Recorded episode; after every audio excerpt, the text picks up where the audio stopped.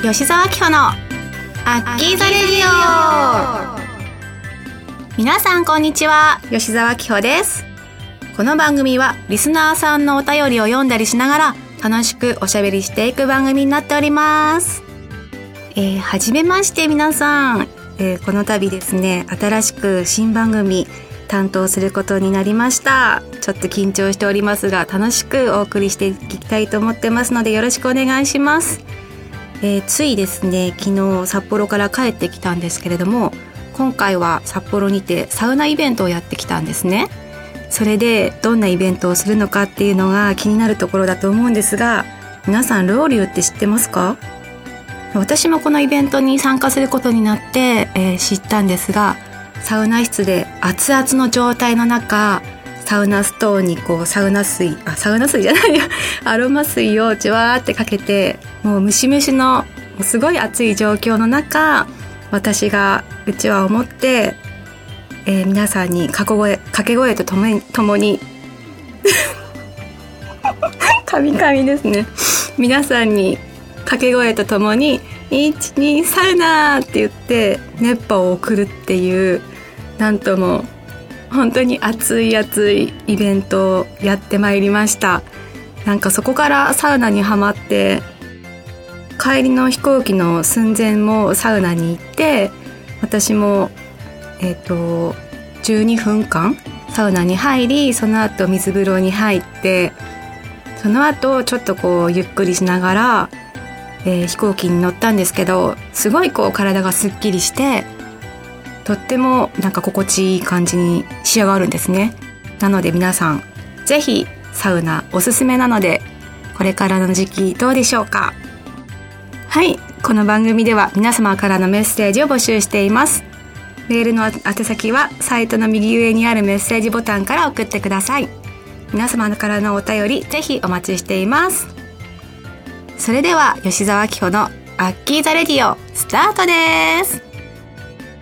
この番組はラジオクロニクルの提供でお送りいたします。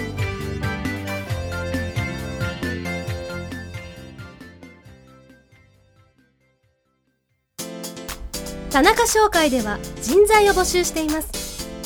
一般事務職やプログラマー SE などの専門職で私たちと一緒に働いてみませんか？詳しくはサイトの一番下。採用情報からお問い合わせください。ないものは作ればいい。田中商会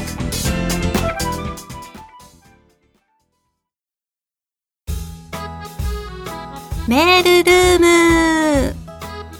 このコーナーはリスナーさんからのお便りを紹介していくコーナーです。えっ、と初回ということもありましてたくさんの本当にたくさんのですねお便りを送っていただきました。皆さんどうもありがとうございます、えー、今回はその中から抜粋してちょっと紹介していきたいなと思っておりますので全部は紹介できないんですが許してください。それではまず1通目いきますよ、えー、ラジオネーム伊勢リナ気象予報士さんからいただきました。6月に入りジメジメとした鬱陶しい梅雨のシーズンになりますがアッキーの梅雨入り対策をお聞かせください。ちなみに私は6月生まれ。梅雨が一番好きな季節です。おー、6月生まれなんだ。嬉しい1ヶ月が始まりますね。えー、そうですね。私の梅雨入り対策は、これ毎年なんですけど、実はですね、えー、中学校3年生ぐらいからずっと続けていることがあります。さてそれは何でしょうっていう私が問題形式にしちゃうっていう。えー、実はですねちょっと癖っ気が気になっててやっぱあの思春期になってくるとさみんな気になるじゃないですか。それで私もその中学校3年生ぐらいからずっとストッパーをですねやってます。ストレートパーマ。なんかあのー、全体がこうもうはっとうねっちゃうタイプではなくて根元がちょっと浮いてきちゃうんですね。それが気になって気になってもうずっと梅雨入り前にはあのストッパーをかけてこうツルツルのあの悩みのない1ヶ月というか梅雨時期を乗り越えたいなっていうことで、えー、対策それをやっております。同じように悩まれているね女性の方とか男性はあんまりストッパーって書けないのかなと思うんですけどいるかもしれませんが。はい。私の梅雨入り対策はそんな感じです。じゃあ続きましてラジオネームパティシエさんですかね。アッキー冠番組おめでとう。ありがとうございます、えー、楽しみが増えて本当に嬉しいです。アッキーの声で癒される人も多いはずだしもちろん僕もその一人です。イベントでアッキーと話せた数分間で何回も何回も元気をもらいました。これからはアッキーと番組を通してつながっていられるんだね。またいつかきっと会えるのを楽しみにしています。ずっとずっと応援しているからアッキーのペースで頑張ってね。PS 写真集届きました。アッキーのいろんな思いが一枚一枚から伝わる素敵な写真集やね。宝物にします。どうもありがとうございます。そうですね。あの現役時代は週末よくイベントをしてたので皆さんあのファンの方と会える機会はすごく多かったんですが今回はラジオが始まったということで声で皆さんと伝え伝う違うなつながる ことができるのでとっても私も楽しみにしています、えー、応援メッセージありがとうございます。写真集そうなんですよ。ラスト写真集が3月の22日に発売されまして、えー、皆さん見ていただけましたかね？あの最後の写真集はクラウドファンディングという形で、えー、ニュージーランドの方にロケに行きまして、えー、そこで撮ってきました。もうなんとも自然豊かな、あのー、動物との触れ合い。羊とかカルガモとか普通にまあ、あの、至近距離で見れるんですよ。なんかそういうあとはご飯も美味しかったですしそういうなんか自然の空気に包まれながら開放的なそして何て言うんでしょうね。ラストにさふさわしいなんか、うん、思いをたくさんレンズレンズ越しの、えー、皆さんに届くようなっていうような気持ちで写真撮っていただいたのでそんな思いがたくさん詰まってる写真集、えー、タイトルが、ト写真集「スマイルっていうことで発売になっているのでぜひ皆さんよかったらご覧ください。宝物にしてください。お願いします。どうもありがとうございます。じゃあ続いて3通目いきましょうかね。ラジオネームゆかまるさん。アッキー突然ですが私の最近の悩みをてんてんてんっていうことで。ん？結婚する友達へのお祝いプレゼントに悩んでいます。おおなるほど。プレゼントってすぐ決まる時と決まらない時があって夫婦茶碗。目のん？な？夫婦橋目の飛ばし読めない。目を飛ばしですね。ごめんなさい。目を飛ばしとかお皿たくさんいらないよね。他の人と被るかなとかプレゼントって悩んでいる時間もいいなって思うけども悩みすぎて。うーんつちょっとやり直しましょうか。なんか漢字が読めない。なんだろうこれ。ごんべんによし。積みました。え？プレゼントって悩んでいる時間もいいなって思うんですけれども悩みすぎて包みました。積みました。積みました。悩みすぎて積みましたってどういうことだろう。困っちゃったってこと？将棋とかでも。つつま積んでしまったみたいな。あそういう言い方があるんですか。やばいこんな長く生きてきて知らない日本語がありました。恥ずかしいです。ごめんなさい。えー、いやでもねこの時期6月ですからチューンブライドっていうことで、えー、結婚される方も多いのかなと思いますが確かにねお祝いプレゼントって悩みますよね。やっぱお二人の新居というか新しい生活のなんかこう花になるというようななんかこう喜んでもらえるようなものをプレゼントしたいなっていう気持ちはあるけどやっぱりどういう趣味なんだろうとかっていうのも気になるしあとその新居のテイストとかっていうのも気になるところだからなんかその悩んじゃう気持ちすごいわかります。でもこう新しく時を刻んでいくっていう意味合いで。時計とかどうでしょうかね。ベッドサイドに置いてもらう時計とか。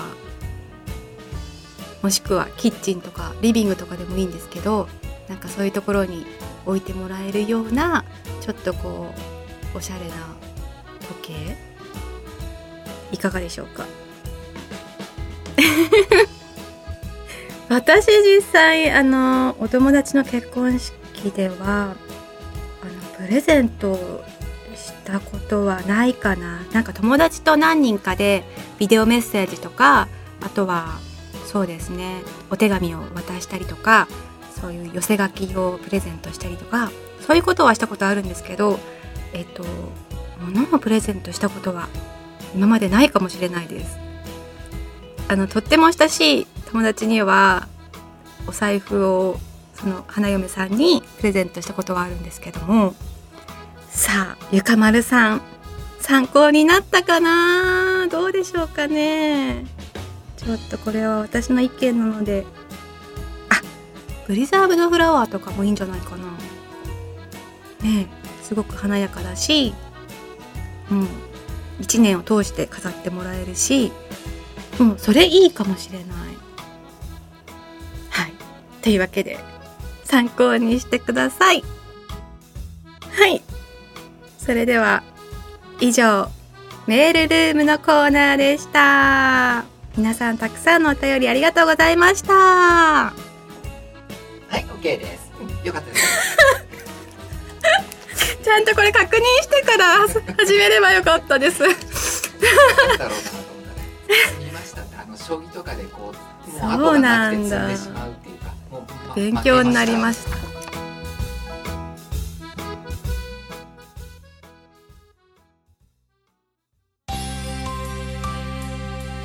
キーのここだけの話。このコーナーはお休みの日実は〇〇にハマっているなど今まで明かしたことがない一面をご紹介していくコーナーになっております。はい。つい最近ですね私宮古島へ旅行に行ってまいりました。宮古島に行くのはね10年ぶり以上だったのでとっても楽しみだったんですけどもうとにかくのんびり羽を休めましょうよっていうのがまあこの旅行のテーマだったので本当に何の計画もしてなくてまあでもあのレンタカーは予約していたんですけどもう着いてからスケジュールを決めるという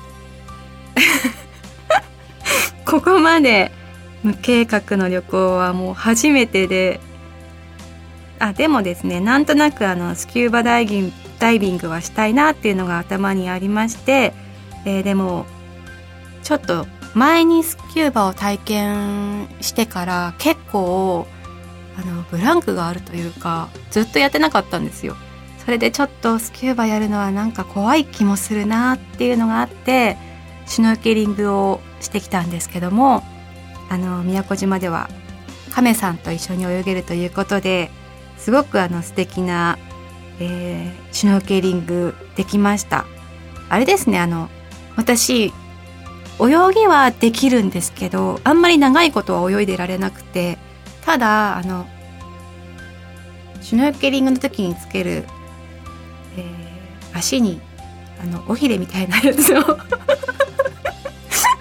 つけるんですけどあれあれをつけることによって結構こう手でバタバタしなくてもこう静かに泳いでられるのであれはとっても便利ですね。もうぜひ次海に行く時にはあのセットを購入してなんか好きなように自分の好きなタイミングで海に潜ってねなんか海中散策みたいなできたら楽しいだろうなと思いました。でもまあ亀と泳げるのは宮古島ならではの話なんじゃないかなと思うのでもう本当に綺麗な海が広がっていましてとっても癒されましたね。それで、えー夕方には素敵なサンセットを見ながらちょっとお酒なんか飲みたいねっていうことで海の方に行きまして夕日が沈むのを待ちながら過ごしていたんですけどあのビーチに座りながらこう波がザザーってきたりスーって引いてったりまたザザーってきたりっていうのをこうぼーっと眺めながらいたら目の前にチュチュチュチュチュって動いてる茶色い物体があったんですよ。でおっと思って なんだろうって思って目をやったらカニさんだったんですね。なんかサワガニなのかなちっちゃいカニが。まあ海だからサワガニってことはないのかなと思うんですけどカニがいて「おカニいるじゃん」ってなったんだよね。であの砂でこう柵みたいなこうなんか作ってカニを閉じ込めようみたいな 感じになってちょっとこう遊んでたんだけどいなくなってあいなくなったななんて思いながらでもまあ座ってたんですよ。そしたらあの一緒に行ってる人にカニがその私のビキニの下に入ってるよみたいな言われてえそんなん言われたらさ超ビビるじゃないですか。なんかこうチクチクしてきたら嫌だしお尻の下の方に潜られても超困ると思ってすごい焦ってえってなったんですよ。えどこにいんの？みたいな。でもそのカニがお尻の後ろの方にいるなっていうのはなんとなくは気づいてたんだけどまさか入ってると思わないからもう超慌ててパッてその瞬間私あんまりですね普段機敏な動きは苦手というかまあスローペースで動いてるんだけどもその瞬間だけバッて立ち上がってヒャーってなったんですけどあのビキニの下には入ってなかったですね。あれ何だったんだろう？驚かされたのかな？ただ。そんな。そんなこともありつつなんかみんな砂でお城作ったりとかしながら遊んでて結局 綺麗な夕日見れたんだけどあの水平線にこう綺麗に潜っていく夕日は残念ながら見れなくてですね。なんかずっと天気良かったんだけどその沈む瞬間だけはどうしても雲に邪魔されちゃってというか雲に隠されちゃって見れなかったんですがまあとってもこう海の音とかを聞きながら普段経験できないような時間をたっぷり過ごせたかなっていう思い出があります。ね、5月は大型連休とかあったので皆さんそれぞれいろいろ過ごし方とかあったかなと思いますが最近のお休みの日はどんな風に過ごしておりますか？はいというわけで以上、えー、秋のここだけの話でした。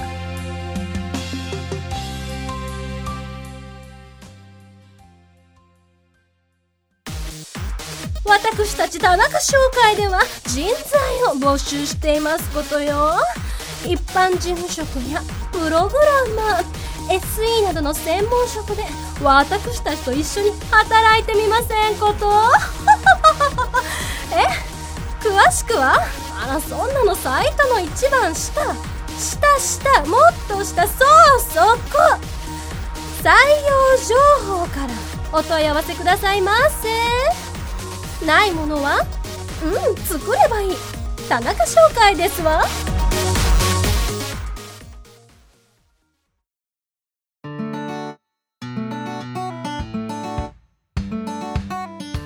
吉沢紀穂のアッキーザレディオ。そろそろエンディングの時間です、えー、あっという間でしたね。初回の、えー、このアッキーザレディオだったんですが皆さんいかがだったでしょうか？ちょっと私久々に緊張しました。ちょっと噛んじゃって その分なんか皆さんに笑ってもらえればそれで私も幸せなんでいいかなと思います。こんな感じでですね。のんびりのほほんと。私らしく進めていきたいなと思ってますので是非また次回も聞いてください。最近ですねファンの方にアスパラと姫竹っていうたけのこの細いのを送っていただきましてえー、昨日もちょうど料理をしていたんですがこの先何日間かそのアスパラ料理が続きそうな 予感がしています。昨日はね普通に茹でてあとはお味噌汁にしたりとかしたんですけどあとパスタとかあとなんだろうどうやって料理したらいいのかなっていうのを考えるのが楽しみです。まあそんな感じではい。えー、次回のラジオもぜひ楽しみに聞いてください、えー、私ツイッターそしてブログやってますのでそちらの方もぜひご覧ください。はい、えー、それでは。吉沢紀穂のアッキーザレディオ。今日はここまでです。ここまでのお相手は本日積みましたが読めなかった吉沢紀穂がお送りしました。また次回お会いしましょう。バイバイ。この番組はラジオクロニクルの提供でお送りいたしました。